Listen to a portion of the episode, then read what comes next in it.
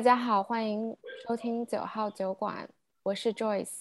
我是大美，今天我们终于要开始聊一期 F 一的这一个节目了，也是拖了很久很久。其实也主要是因为周冠宇在前几天被正式宣布成为了中国第一位 F 一的车手，所以所有的这种 F 一车中国的 F 一车迷都特别特别的激动。然后就借着这个契机，我就跟 Joyce 下了下狠心，说把这个载入史册的这个事情，今天跟大家一起来聊一聊。然后我们也邀请到了两个嘉宾，今天一个是我们极客 F1 车迷群的群主 Jerry，然后还有另外一位是啊体育记者 Seven。Jerry 跟 Seven，你们要不要介绍一下自己呀？呃，大家好，我叫 Jerry，我是极客 F1 车迷会的主理人。平常的话，我白天是一个猎头，然后晚上是一个英文老师。这个反差好大。交给 Seven 吧。大家好，我是一个 F1 的忠实车迷。我也是一个十八线的小体育记者，然后我看 F1 就是很很早就从小就看 F1，，很高兴今天能坐在这里和大家聊聊关于 F1 的故事。那体育记者的话，十八线体育记者能不能介绍一下是做哪个方向的体育记者呀？呃，像我主要是做足球为主，然后主要负责是采编领域的，一般的赛事都会去到前线，然后跟一下主要的赛事。我还蛮羡慕你们这种十八线的小记者，还可以每全世界各地在疫情的时候天天出去出差。其实现现在做这个的挺少的，基本上就是体育圈算算是一个荒漠，基本上没什么人来，可能去电竞的多一点吧。那我想问一下，就是大家都是什么时候开始看 F 一的？然后是什么样的契机让你进入 F 一这个圈子的呢？Gary 先来吧。我的话其实要讲到蛮久以前了，呃，这个要暴露年龄了。我是个九零年的人，呃，江江是九零后。当时其实九十年代，呃，国内还没有 F 一的直播，我们看 F 一基本上是通过一个叫做《极烈风速体育》的一个节目。那个时候甚至于还没有五星体育这个平台。都是呃，在综合的频道里面会看到这些内容。呃，从小就喜欢车，又看到这些内容，就是年幼的我就会觉得很有趣，就渐渐的开始认识到呃一些车手啊，知道了一些赛道，然后真正开始呃完整的一个赛季一个赛季看，是从二零零三年，因为那个时候是。呃，中国站马上要开始嘛，零四年是第一场中国站，那呃，零三年的时候，他们就开始为中国站预热，开始完整的一整个赛季直播 F 一，从李斌和北极虾的那个组合开始，之前的那些碎片化的记忆，通过他们一起整合，然后不断的学习新的知识，就开始渐渐渐渐的就越来越认真，开始每一站都看。会对车手和车队有了解，之后就会呃越来越认真的看，就爱上了 F 一这样子。那 Seven 呢？你是什么时候开始看的呀？我跟 Jerry 一样，也是九零后，我是九二年的。然后我看 F F 一基本上跟我看足球时间差不多，也是在央视开始播 F 一的时候，然后我就开始看，因为那时候我好像应该就小学两年级吧，也是在父辈们的。呃，讨论下，然后去看了 F 一，然后看了之后就一发不可收拾，一直就看看看，然后从零三年一直看到现在，中间其实也断断续续，差不多从前前两年，然后就基本上保证了每个赛季连续性的看比赛，因为我是一个不折不扣的法拉利车迷，然后 就虽然法拉利现在的成绩确实不咋地吧。但但是法拉利在零三零四的时候，确实是也是有比较高光的时刻的。所以的话，我就是是一个 F 一车迷加上一个法拉利车。法拉利车迷，你说到你是法拉利车迷，我我们都嘲笑了你。对，然后我脑海里浮现的第一个反应就是你在那个 B 站看的时候，所有的人的那对对对，所有的人弹幕就是我法已完，我法已完，我法已完。不，其实可以说就是现在的这些就老车迷基本上有。百分之九十九，我觉得都是法拉利跟舒马赫的车车迷吧，应该没有其他的。还有 Kimi 的车迷嘛？我我就是 Kimi 的老车迷，一 C 带着我入的坑。我大概因为他们也是你们零四年央视转播那个年代开始看的那一波，然后我其实是一八年才开始看的，然后我是在 EC 的带领下慢慢慢慢入了坑。我觉得特别好的就是我在刚开始看 F 一的时候，有一个懂这个体育项目的人带我看，所以他就给我讲很多的这种规则啊、介绍呀，以及包括历史啊，所以我很快就看进去了这个节目。嗯，Joyce 呢？我是九一年人啊，所以我应该是跟你们都差不多年龄。我我也要报一下年龄吗？大家都差不多，大家都差不多应该。我当时知道有 F 一的话，是我初中的时候，那会儿应该也是舒马赫的时期吧。我们班男生有一票人特别爱看 F 一，我当时有点不能理解，就觉得这赛车在跑圈圈，它有什么好看的？然后直到大概是。一九年开始吧，是我男朋友带我入坑。他利用我们一周一次的 date night，一定要让我看一集的 Drive to Survive。我真的是，就是觉得很难看，因为就是完全不熟悉，然后就硬生生的把一季看完了。在去年。啊，大概三月份的时候，我记得特别清楚。我家其实去上海的话，开车三个小时就到了。但是因为我找了一个就是那种滴滴的什么拼车司机吧，他硬生生的弄了开了个五个小时，我就在这五个小时在车上把新的一季的《Drive to Survive》全部看完了。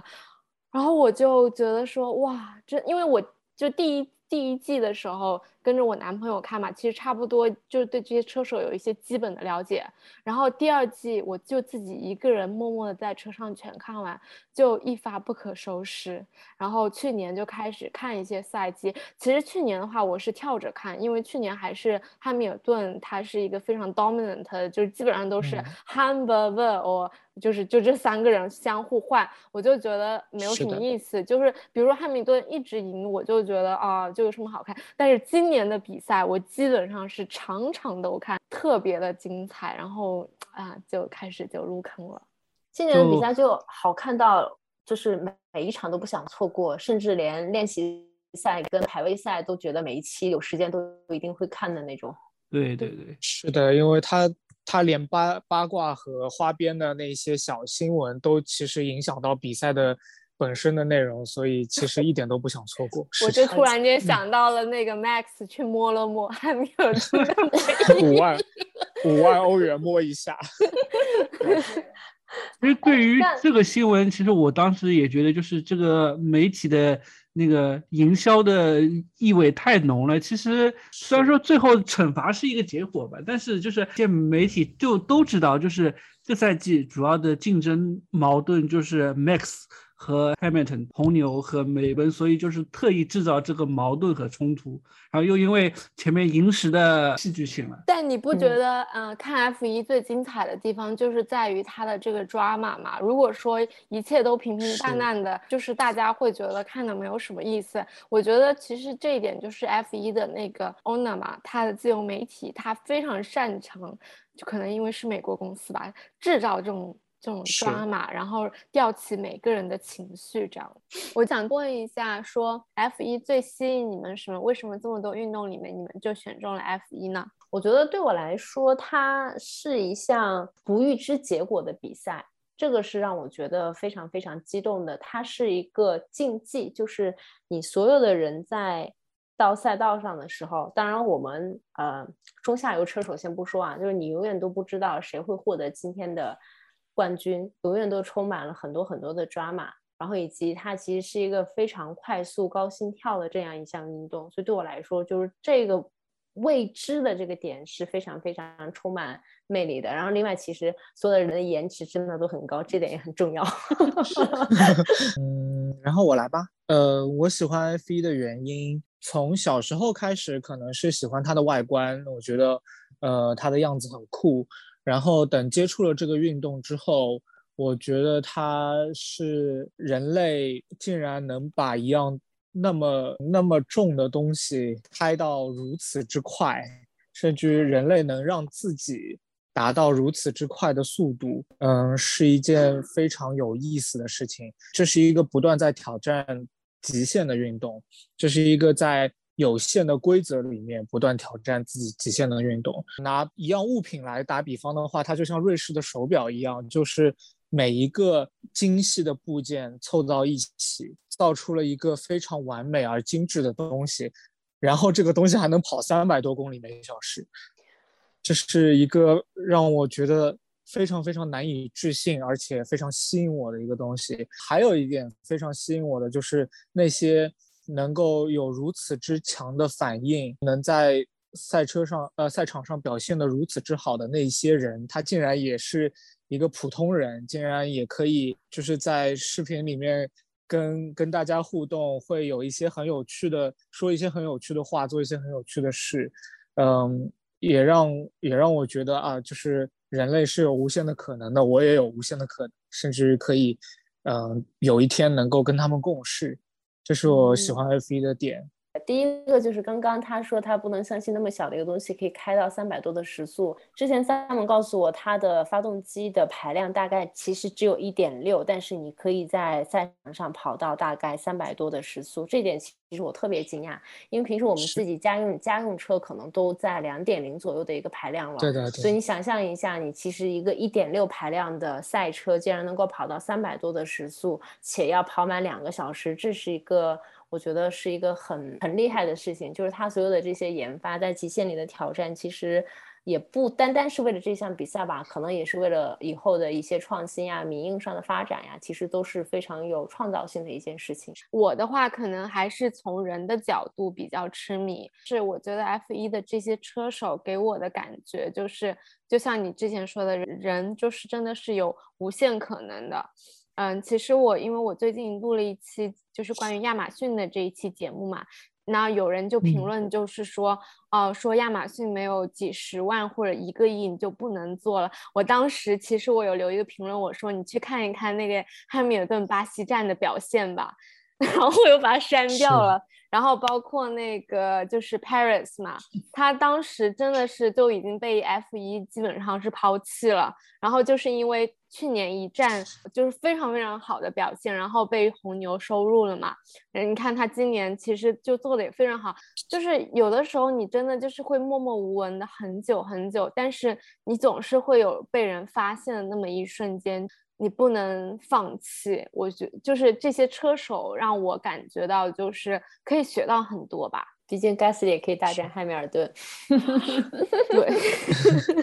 确实他证明了人到最后一刻绝对不能放弃。他在英国站爆胎然后冲线的那个，那同时也教会了那个维斯塔潘不到最后一刻不要放弃。对对，我觉得汉密尔顿真的是一个非常让人尊敬的车手。就他的今年的这一场巴西站，我建议大家可以从排位赛开始都看一看，就让我非常的尊重他吧。但是汉密尔顿因为是在这个冠军的位置上待了这么久，其实也是我觉得在出名以后也受到了很多网络上的这种暴力吧。我觉得就是大家对他还是没有那么的友好。我觉得。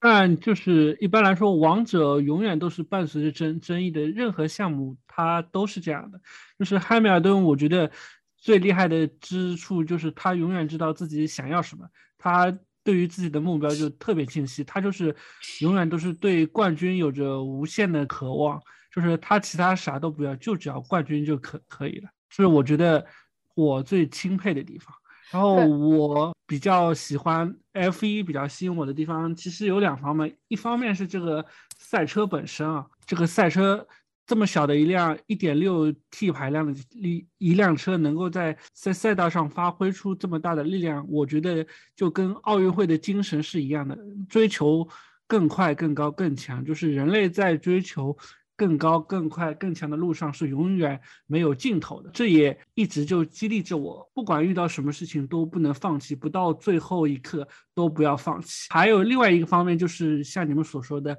人的方面，每一个选手都有自己的高光跟低谷时刻，包括 Gasly。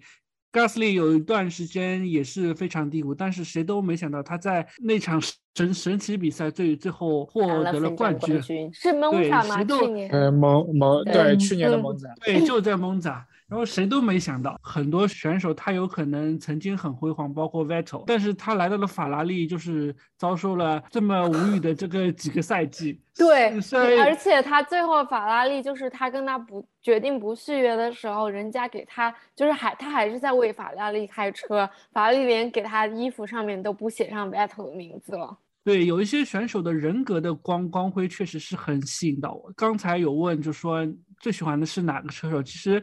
对于汉密尔顿，对于 Max，更多的是他们的成绩，然后给你觉得或者很喜欢。其实对于我来说，我最最喜欢的还是米克。米克可以说是一个不折不扣的车二代，大家对米克的期望都很高，都希望米克能够达到他父亲舒马赫的高度。但是对于我们这些车迷，大家其实都知道，这个米克要达到那个高度，或许也不太可能。所以只希望米克能够好好开车。开心的开车，能够发挥出自己的车技，其实就已经是足足够了，也算是对于曾经偶像舒马赫的一点点怀念和寄托。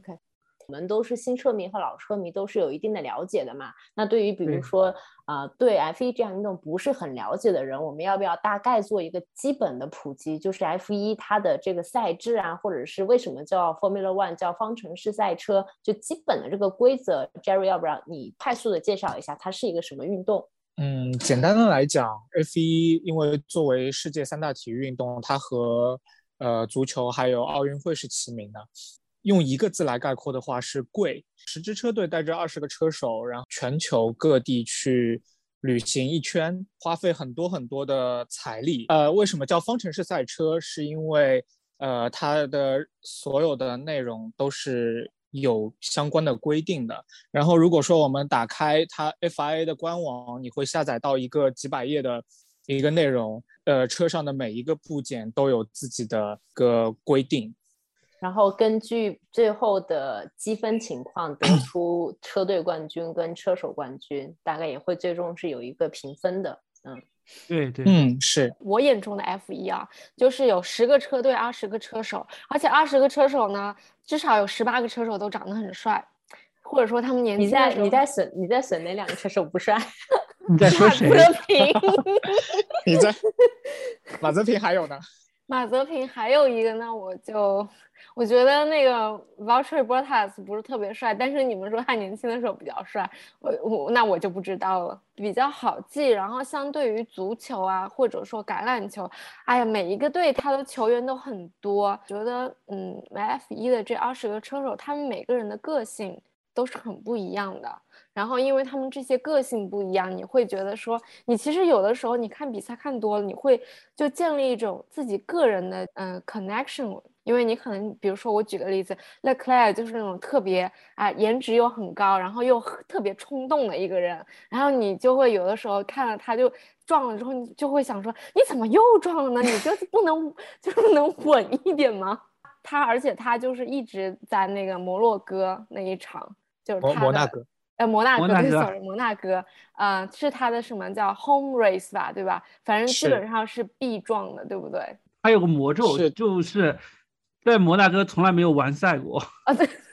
对他去年好像也是拿到了杆位啊，今年去年是杆位，然后杆位，然后那个不是撞了嘛，然后就是变，然后就变速箱坏了。在比赛前在检查的时候发才发现，其实车子有问题。这样回过头来说，就是大家可以分享一下，就为什么就我们前面有提到嘛，录这期节目是因为周冠宇成为了中国第一位 F1 的车手，然后其实那为什么？就这件事情让我们所有人都这么激动，然后他到底有多难？我觉得这个问题其实要分好几方面来说。首先就是 F 一就是是一个商业化高度集中，然后本身它它主要是一个欧洲项目，对于一个外籍车手或者说不是一个本土车手要进入这个行业，这个难度肯定是比起欧洲那些车手从小接触赛车文化、从小玩卡卡丁车的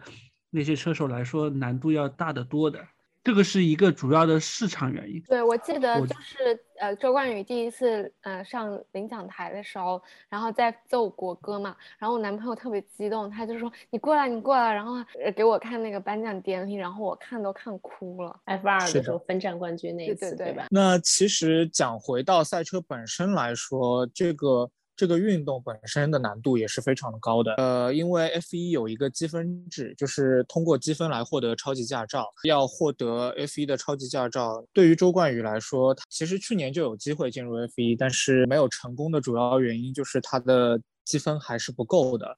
同时，他其实还要有 F1 的测试里程。就是他在练习赛或者说呃车队提供的测试的机会里面，呃完成一定的里程才可以加入到 F 一。但是呃现在没有具体的这个里程的规定，呃是有说到有需要有两次的测试。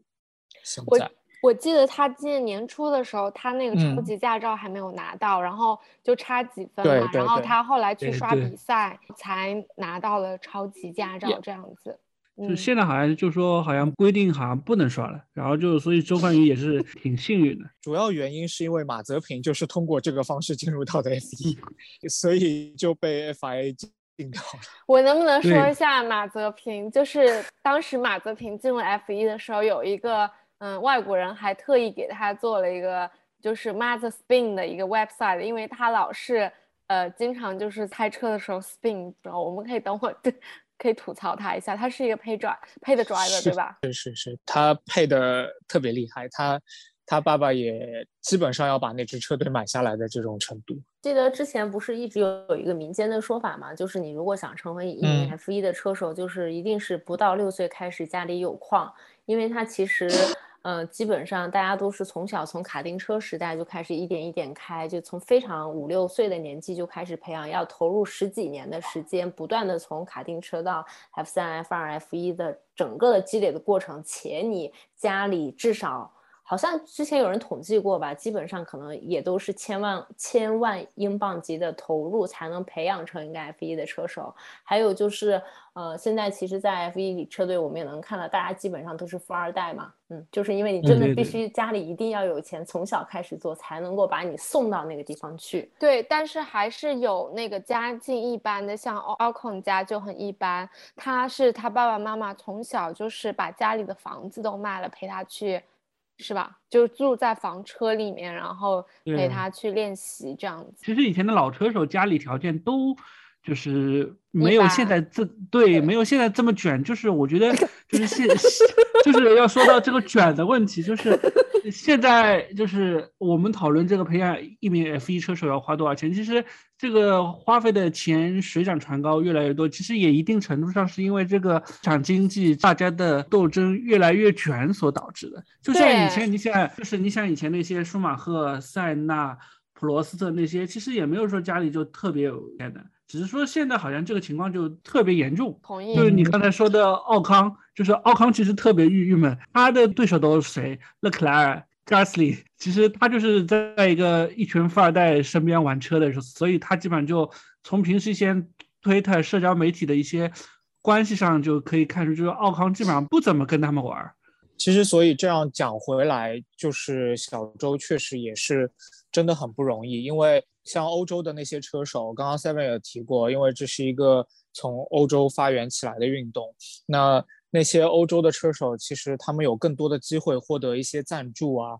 被看到他的实力之后，有一些大的公司，呃，会去培养他，或者大的车队会去培养他。但小周的话，呃，因为毕竟我我们现在的赛车的整个环境还没有发展到，呃，会有青训，会有嗯那么好的卡丁车，或者说低级别方程式的机会。所以他其实一个人跑到欧洲去做这些事情，最终能够进入到 F 一，是一个不能说到奇迹那么夸张吧，但是其实已经是一件非常非常小几率的事情。对，我觉得可以是记录史册的一件事情了。对，绝对是是的，可以载载入史册，因为就是我们的上一位 F 一的试车手，距今现在已经是三千多多天以前的上海站，那时候。还是在莲花车队，所以说对于中国车迷来说，这个真的是过去很久很久了。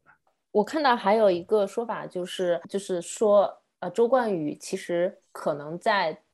前后这十几年之内，可能还会是唯一的一位中国车手，因为往是往前看，就是目前在中国的整个赛车手的圈子里面，因为你要从卡丁车时代就开始看的话，好像没有什么特别突出的这种选手，就是你目测不到未来可能可以挑选的这些人才会有谁，就大概是这么一个说法，对吗？就从大的网说，其实中国体育圈其实都是，不管是赛车项目，就是包括足球、篮球、网球、排球、乒乓球。乒乓球可能好一点，因为就是毕竟是我们的国球，这个青训体系比较完整。其他的项目其实都是面临就是只有头部赛事，没有底部的民间基础跟。嗯，相与之对应的这个青训体系，所以说可能出了一个周冠宇，可能就是未来就会出现人才断层，就基本上没什么新的车手。往大了说，不仅仅是 F 一中国 F 一这个项目，其实，嗯，在中国体育就是大家都面临这个项目。对，而且的话就是 F 一的话，像你从不。不仅从小的话要开卡丁车，而且像 Jerry 之前说是一个欧洲的运动，你其实就是说你从小你就要去欧洲那边，尤其英国很多赛车基地都是在那里，嗯，你你要从小就送去读书啊，然后去呃在那边练，其实就是还是一个嗯花费和精力都巨大的一件事情。呃，但是乐观的说。从通过周冠宇的这个进入 F 一这件事情作为一个契机，那可能现在我们会有一些家长或者说孩子在这个情况下会越来越多的去接触这个赛车的运动。从现在再开始培养的话，我们虽然会断层一段时间之后的话，会有一批不错的年轻车手会出来。这个可能跟斯诺克会比较像，因为当时。丁俊晖去了之后，确实是带领了一众的小朋友开始对台球产生兴趣。然后到了现在，虽然大家并没有那么关注这项运动，但是有很多的中国人现在在呃一个很英国的一个运动里面，呃还闯出了一番天地的这样子。呃，那我现在想问，就是你们觉得说？周冠宇他是不是一名付费车手呢？从付费车手的定义来说，他肯定是个付费车手，因为他是付了钱拿到了这个位置。因为付费车手也有好有坏嘛，像斯特罗尔，其实他之前就很强，他作为 F 三的冠军，他其实是大比分领先第二名拿到冠军之后，跳级进入了 F 一。呃，给了他一年的时间之后，我觉得斯特罗尔的表现其实是。呃，配得上 F1 车手的称号的，所以我觉得付费车手不是一个问题，问题在于他的实力能不能配上配得上 F1 这样子。嗯，这也可能就是为什么马泽平被大家诟病的原因之一吧，就他只是花了钱，但是能力并没有匹配得上。而且马泽平他有一些，就是他素质比较低。其实他在进 F 一之前的话，就有一些负面的新闻了。嗯，当时有很多车迷就是，呃，FIA 就是说，就这种人是就不想进 F 一这样子。呃，马泽平当时他在女性问题之前，其实就有过一个非常有争议的一个 Twitter，他有他有提到就是，呃，一切从吃蝙蝠开始，从从一个中国人吃了一个蝙蝠开始，这个推的。造成了非常非常大的一个争议，包括作为我，我作为一个中国人，我知道是怎么样一个情况。我看到这一条推的其实是非常生气的，因为我们知道现在知道了，这并不是因为这一方面的问题造成的整个 COVID 这个这个情况。作为一个公众公众人物，这样子发一个这个内容，实在是让我对这个人完全没有好感。马德平的主要问题还是因为就是他的本职工作做的不咋地，就是他确实就是开的车就是开的一塌糊涂，然后这个个人私生活包括个人的行为就是有各种的诟病，所以就是整体就是大家给他打上一烙印，就是这个人不行。就对，前段时间还还跟人吵架了是吧？在那个夜店里面。对对对，我我觉得如果大家对马泽平这个负面人物 感兴趣的话，可以去关注一下 F 一哈斯车队，他是跟那个。呃，就是舒马赫的儿子米克舒马赫一起就是做搭档的，听说他们俩挺不和的。就是如果马泽平的队友也是像马泽平这么一个就是比较烂的，那可能马泽平就是他的缺点没有这么体体现的突出，主要是他的队友是米克，这个一对比就是太明显了。米克真的是属于低调内敛，然后又兢兢业业做好本职工作的人。我们只要一提到 F 一，大家都会想到名利场、贵族烧钱、特别贵、豪车、大厂，就是全部都是这样的跟钱相关的字眼在出现。嗯，我们要不就一起聊一聊，就是到底 F 一为什么这么贵吧？就钱都花去哪儿了？为什么这么贵？我先说一下。跟 大美说跟迷利场这几个字，我说实话，其实我之前在没有看 F 一之前，我会觉得法拉利吧是一个就是豪车，对不对？特别贵。然后自从我看了那个 F 一之后，法拉利换胎啊，然后以及最近一两年的表现，我就想说他凭什么卖把车卖的这么贵？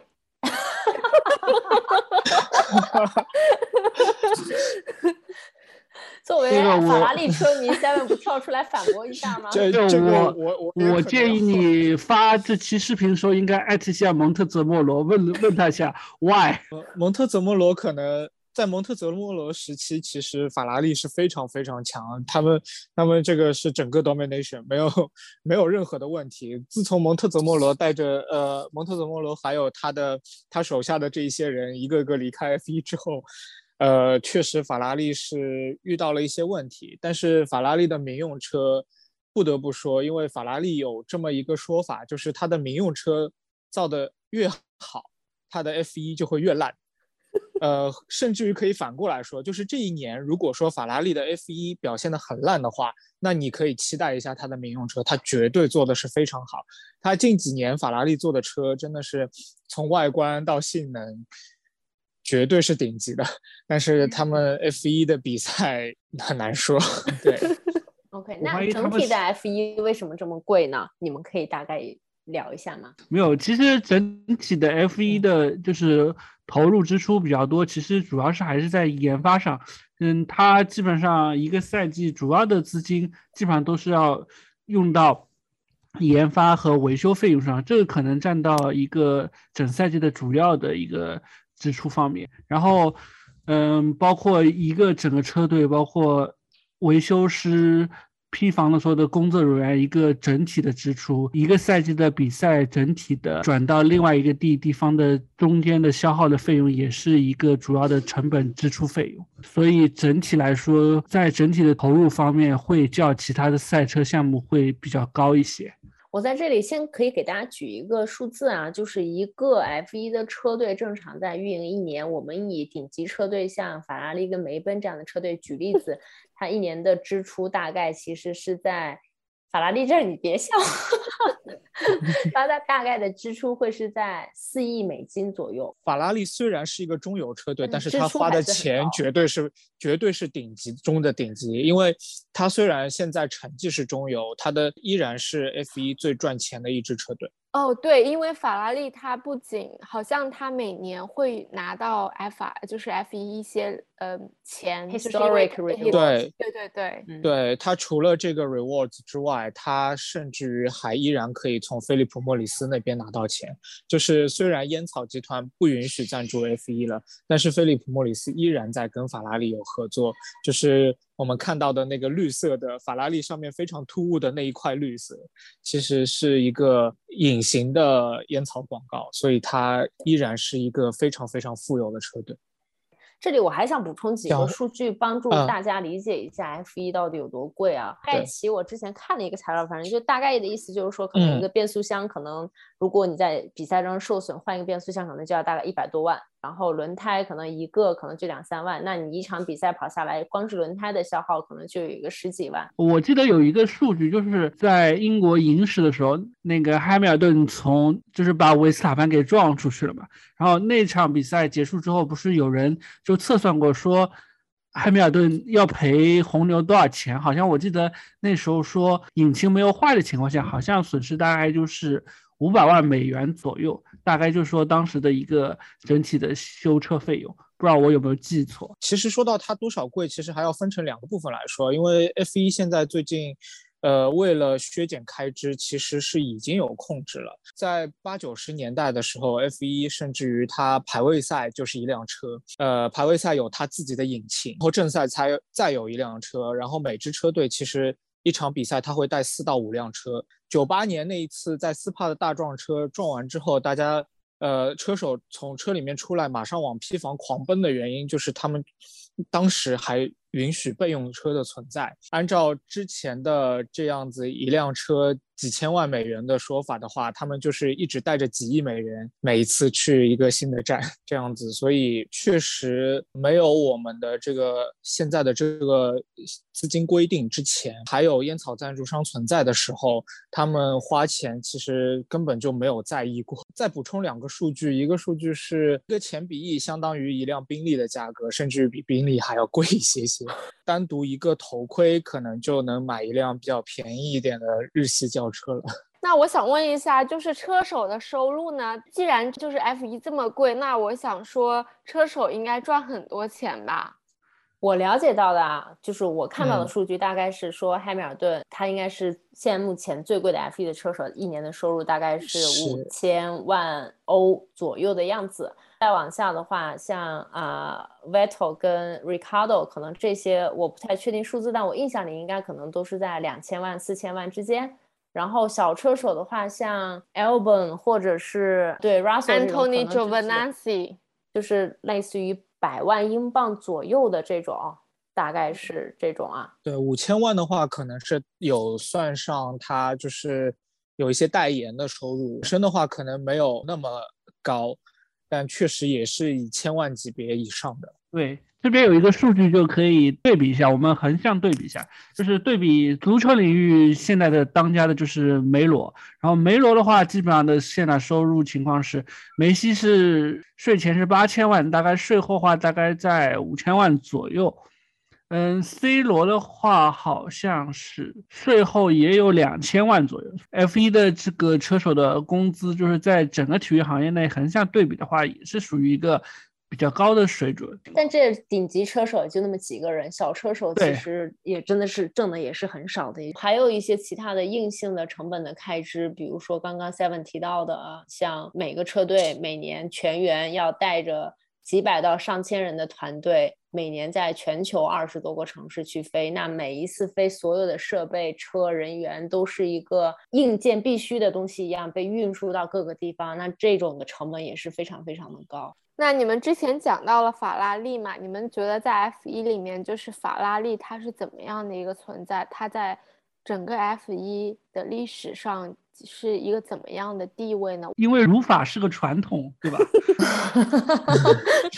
这是我们的群规，我们群规里面每天都要儒一次法。对啊，必须儒法。法拉利就相当于是一个比传统的豪门，应该可以这样子定义，就是类似于足球的皇马、巴萨。对，其实法拉利和曼联是最相像的。对对对，他们都是红色，而且。都是家底很雄厚，但是现在都不太行。因为法拉利是是 F 一的元老级别的车队，他从 F 这个这项赛事开始就进入到 F 一了，一直以来就是伴随着 F 一的这个赛事的发展，也有一些高光的时刻，也有一些低谷的时刻，可以说就是。上上下下这么多年了，从总体的冠军数来说，其实法拉利的冠军也不是特别多，只是就是说高光跟辉煌时刻刚巧和中国国内的这些那个车迷观赛的时间比较吻合，可能就。对一些老车迷来说，可能印象比较深刻。对于很多老车车迷来说，可能先知道了法拉利这个车队，先知道了舒马赫这个人，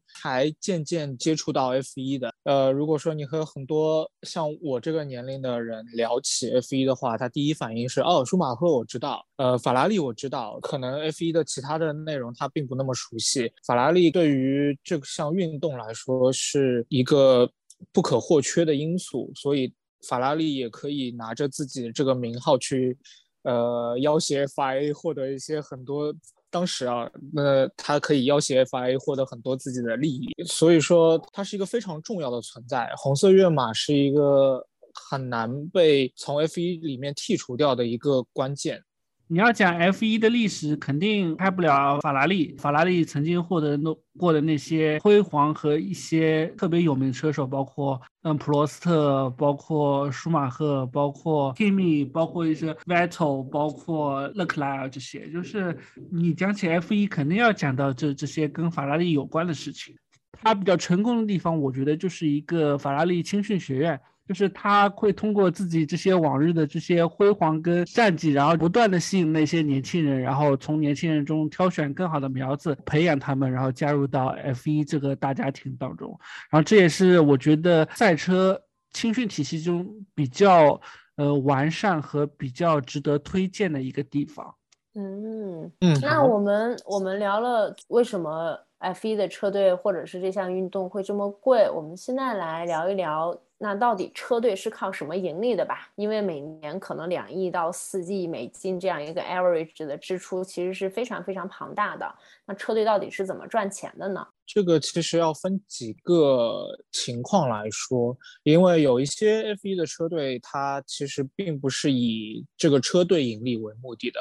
这个比较 ironic 的是，不以车队盈利为目的的车队一般都是盈利的。比如说像法拉利，它拥有很多的车队分成。首先，它因为有一个呃 historic payment，再加上菲利普莫里斯，这个是一个非常大的烟草烟草品牌。虽然说烟草不能赞助了，但是它仍然通过另另一种方式存在。这里我可以插一句啊，就是菲利普莫里斯其实是万宝路的母公司，所以它其实是一个烟草公司的存在。虽然现在不能直接展现那个 marble 的那个 logo 了啊，但是他在背后一直是在花这个钱的。还有另外一个呃长期合作品牌是那个壳牌，就 Shell。呃，这些品牌其实因为是长期的一个合作的合作的一个伙伴，所以他们每年其实给到的金额是非常非常高的。另外一方面呢，呃，法拉利其实主要是想通过它的 F1，呃，甚至于一些其他的呃赛车比赛来告诉大家，嗯，我是一个非常专业而且高级的一个赛车制造的呃汽车制造的公司，他们可以从民用车这边获得更多的收入，因为只要他的赛车成绩好，就会有人想要去。呃，多关心一下他的他的民用车，那他就更有可能去卖掉他的民用车。这一点同样用在奔驰身上也是非常好的一个例子，因为奔驰之前呃有在说巴西站，只要奔驰拿了冠军，第二天就会有人到 4S 店去买奔驰。对于他们那些大的车队来说，呃，我们称之为厂队的那些车队来说，卖他的车比车队本身盈利要更重要一些。的那个，所以那个 Aston Martin 它的前身是印度力量吧？还哦不是印度力量，印印度力量，然后是 Racing Point。就是对于厂队来说，肯定是宣传营销大于这个对于单单从赛事当中盈盈利的。但是对于小车队来说，可能这两者之间的关系就是相反过来的，可能是在这个盈利，然后希望去取得更好的成绩是最主要的。但是对于强队，包括法拉利、奔驰，包括阿斯顿马丁，他他们的话可能。嗯，参加这个赛事的主要目的就是通过这个赛事扩大自己的影响力，然后辐射到自己的民用车品牌，是这样子的。车队的问题的话，这也是为什么 FIA 会出台现在呃之后的一个预算帽的一个主要原因。现在很多的小车队其实并不一定会盈利，呃，像威廉姆斯，威廉姆斯其实在我们刚看 F1 的时期，它被称作三大车队之一。它是一个具有争冠实力的车队，也是一个非常有底蕴的一支车队。但是，呃，现在它已经是一个末尾徘徊，然后呃，去年差一点破产的一支车队，只能被资方收购。这个情你说到那个威廉姆斯，我觉得还是挺唏嘘的，因为当时他的那个威廉姆斯的女儿呃 Claire 是当时唯一围场的一位女性，是那个 team manager 嘛。女性的老板，对。对对，女性的老板，然后因为他们的话，就是像你刚才说的这样，他自己的他所有的部件都自己生产的，因为威廉姆斯他有个自己的 engineer 的 company，每一个零件自己生产，它的成本就特别的高，然后他也像你对。说又没有厂牌，所以它的花销很大，但是它的收入又没有这么高，所以导致的话，它其实很难跟那些大厂去抗衡。就是他们就把这车队给卖掉了，就现在的话就是可呃就是 Claire 他也退出了。对，那我记得当时那个事情发生的时候，还是挺悲伤的一个消息的，就是在最后一场比赛的时候，就感觉是黯然离场。呃，那那我总结一下，其实对于车队来讲，大概他们其实整个的盈利可能主要有三部分。第一部分就是啊、刚刚刚刚那个 Jerry 提到的 F 呃车队的分成，FIA 呃对，第一部分是车队分成，就 FIA 每年会把整个一个奖金池呃分给不同的车队，同时对于还有一些像奖项类别的，比如说像提到的像法拉利有一个 historic payment，他们就是一年什么都不干，然后 FIA 也会分分给他们大概一1000千万万美金，对，是然后差不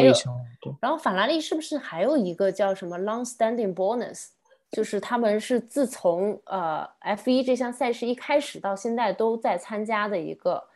然后大概就是六呃七千，二零一九年分到了七千三百万美金。就是梅举一个例子，就是梅奔在二零一一一九年的冠军赛事拿冠军才分到了六千万，然后法拉利什么都不干，其实只要一直参加 F 1他就每年都会被分到这种七八千万级别的一个奖金。然后这是一这是主要的一块车队分成，另外就是啊、j e r r y 提到的就是广告赞助嘛，现在没有，其实我注意到一个现象，现在没有烟草级别的这种嗯赞助商进来，但是更多的会有一些像石油公司，还有包括最近那个数字货币的那个公司，哦，对，那个 crypto.com，天呐，他们应对，everywhere，哦，就是就是中东的那一波大型的，还有包括阿联酋航空什么的，都会非常非常的富有来赞助这项运动。还有一些大的饮料厂也会赞助，比如说可口可乐，还有红牛本身，嗯还有 Monster，对，嗯。然后我记得红牛也在提过，就是他们对 F 1这项运动上亿的投入，其实就相当于是做一笔广告费用。其实你每年也会有日常的市场营销的投放，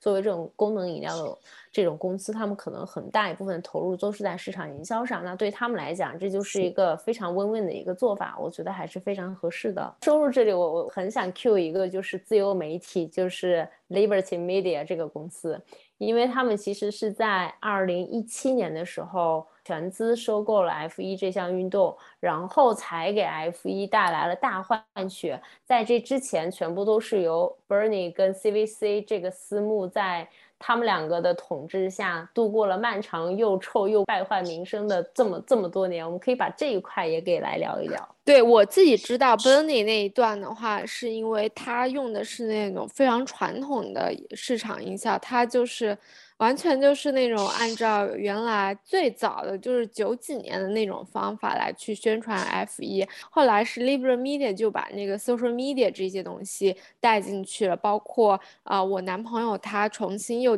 进就开始入坑 F 一呃，是二零一八年的时候，他说在 YouTube 上面看到一些这个 F 一的一些 highlight，然后点进去看了，然后发现啊，好精彩啊！他又发现现在 YouTube 上的这一些 F 一的叫 clip 吧，就点击量特别高，然后就是转发。呃，也特别多，然后导致越多越多的人来入坑，这样。我想先多在自由媒体这里讲一讲，然后之后我觉得 Jerry 跟 Seven 可以分享更多的关于 CVC 的故事啊。就是因为我自己是做呃 marketing 的嘛，其实，在自由媒体收购了 F 一之后，他们其实做了一系列重大的改革。第一个就是最简单的，就是从换 logo 开始，做了全套的品牌的升级。然后后面呢，就像你刚刚说的，在 YouTube 上开始看，因为他们是一个媒体公司嘛，其实他们是做了大量的市场营销，在年轻人现在愿意看的这些平台上去做各种的这种 highlight 的传播。其实这一块就是整个像把 F 1的精彩的内容做了一些二次传播，符合现在的这些年轻人的这种需求的。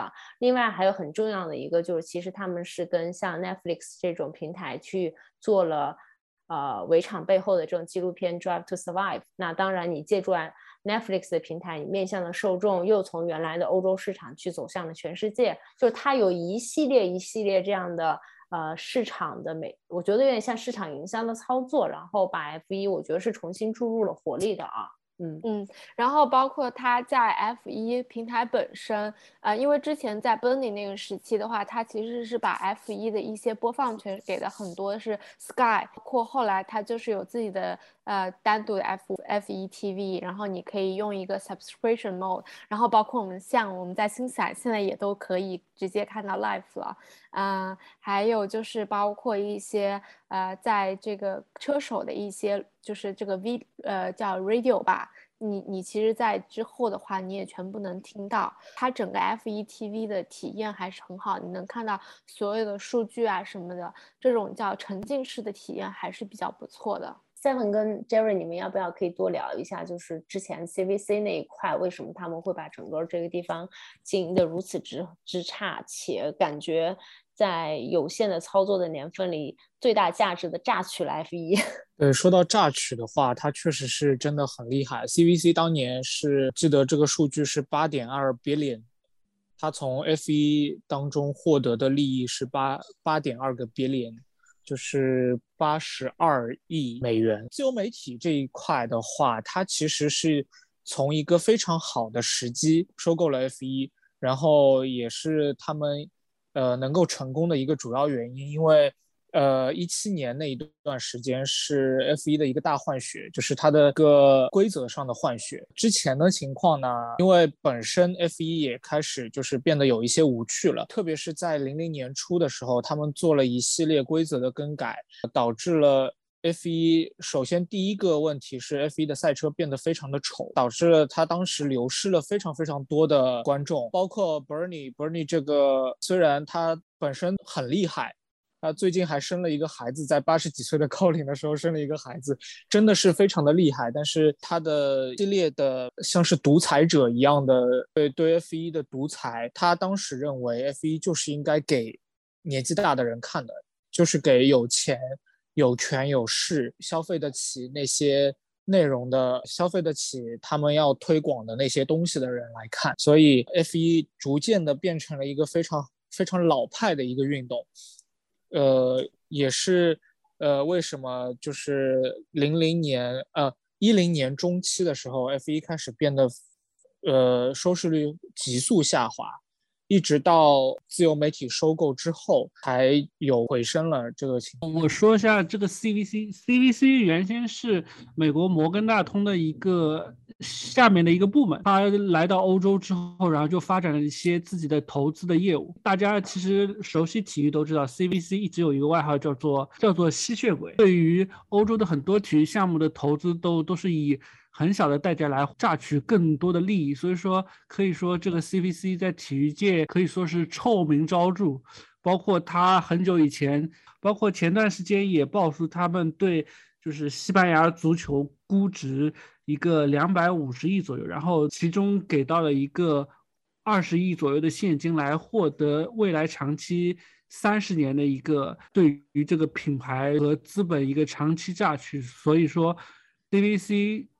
当年的那些臭名昭著的行为，也是在目前来说看来也是见怪不怪了。那我们都已经是在看的车迷嘛，不管是资深也好，还是年轻也好，如果我们身边的人想开始看 F1 的话，你们有什么推荐他入门的一些东西吗？我推荐那个 Netflix 的 Drive to Survive，从第一季开始看到最新的一季，它讲的其实是每个赛季背后的一些故事。对你去了解这个车手是怎么样的，还是一个非常好的系列吧。我推荐的话就是找一个人带着你看，就是在刚开始入门的时候，可以找到你身边看 F 一、懂 F 一的人带你入一下门，给你介绍一些基本的东西。因为其实刚开始你还是会困惑，比如说一些。啊，进站呀，换胎呀，或者是一些策略上的东西，以及一些专业的术语，你可能不太懂。但是其实一个懂的人，快速的帮你去普及一些这些基本的规则、战术，以及这些车手的八卦，我觉得就很快就能看进去了。这就是体育竞技的魅力。Jerry 呢？嗯，我的话推荐加入我们极客的 F1 车迷会吧。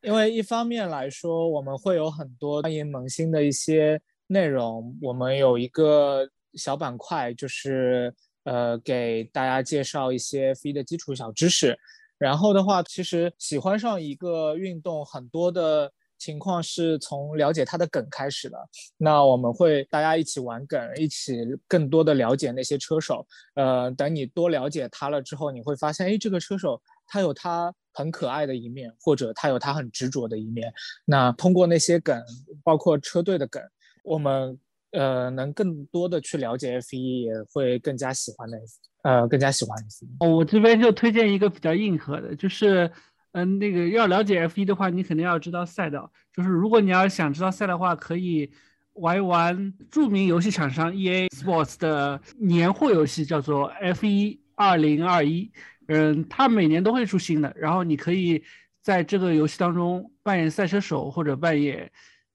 赛车老板，然后你通过去驾驶这个车辆开不同的赛道，然后对每一个赛道都有这个比较不错的了解。这样的话，可能在你看比赛的时候会知道这个是几号弯，然后过弯的时候你可能会想起自己在游戏当中某一个过弯的时刻。嗯，对整个 F 一可能会有比较好的一个帮助。哎，这个我真的要 cue 一下。我今年五六月份的时候吧，有一次跟 Joyce 他们一起出去在开那个模拟器，我真的觉得好难哦。那是我第一次看我头晕。就是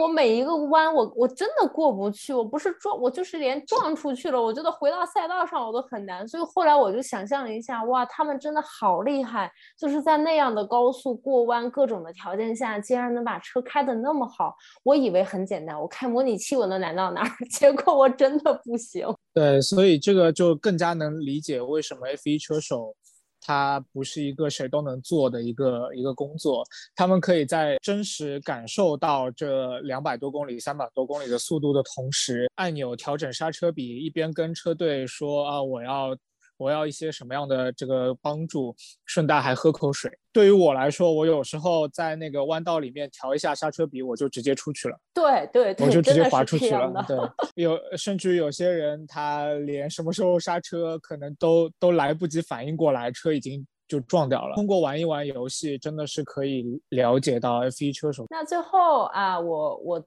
自己是想许一个关于二零二零二二年度 F 一的小心愿吧。嗯，我有一个，就是我我特别特别希望周冠宇可以拿到积分，就不管是几分，就是我不希望他整个赛季下来都像今年的，比如说啊米克也好呀，或者是马泽平也好，虽然成为了一名 F 一的车手，但是无疾而终。所以我的心愿就是周冠宇明年可以拿到积分。啊，我的话就希望呢，明年。能够去墨尔本看一下 F 一的比赛吧。呃，我的心愿，一个是疫情快点结束吧，然后我们可以，因为明年没有上海站嘛，我们可以到日本去，到铃鹿去看一看他们的比赛。然后再提一个大一点的、离谱一点的心愿，我希望明年可以二十个车手一起争冠，争到最后一场。因为因为明年。因为明年是一个规则大改嘛，我觉得任何人都有机会，所以我就希望他们能二十个人争冠争到最后一场。哦，那真是太精彩了！那我再加一个吧，我希望自由媒体的股票大涨。那我就希望就是如果二零二三年或者什么时候能够有上海站，我们群里面可以面一次机，一起看一次 F 一比赛。然后顺道蹭一下投资人的 VIP。好的，一会儿就把这些剪出来发给投资人。然后还希望法拉利别拿第三了。啊，你说车队是吗？嗯，总总的车队在第三，对他们现在在第三。对对对。不过最近好像克莱尔又拉了。最近赛最近在塞恩斯比较厉害。哎，塞恩斯真的厉害，他。就是加入了法拉利之后，他其实并没有比勒勒克要差很很多，对吧？但是讲个恐怖的故事，明年开完一年，估计三思就要被踢的。对，因为米克要加入了嘛。说不定是勒克莱尔被踢了，也有可能。他不是加入三年吗？啊，对对对，加挺多年呢。他们可以，他们可常做提前解约的事情。二零一零年，他们付着 Kimi 整年的工资。然后让 Kimi 在家里看比赛。二零一零年的时候，因为他们急着要签阿隆索，然后他们没有跟 Kimi 解约，他们直接就是付 Kimi 完整的工资，包括奖金，让阿隆索来开法拉利这样子。法拉利不差钱，对，法拉利真的不差钱。好吧，好吧，那今天我们节目就到这儿就结束了。希望有更多的大家可以喜欢 F 一这项运动，也欢迎大家加入我们极客 F 一车友群。然后，呃，对极客的那个 F 一车友群，我完了之后，我们还有个 F 一极客 F 一微信群。OK，好，那今天到这儿了，好，谢谢大家，谢谢大家，谢谢大家，拜拜，好，拜拜。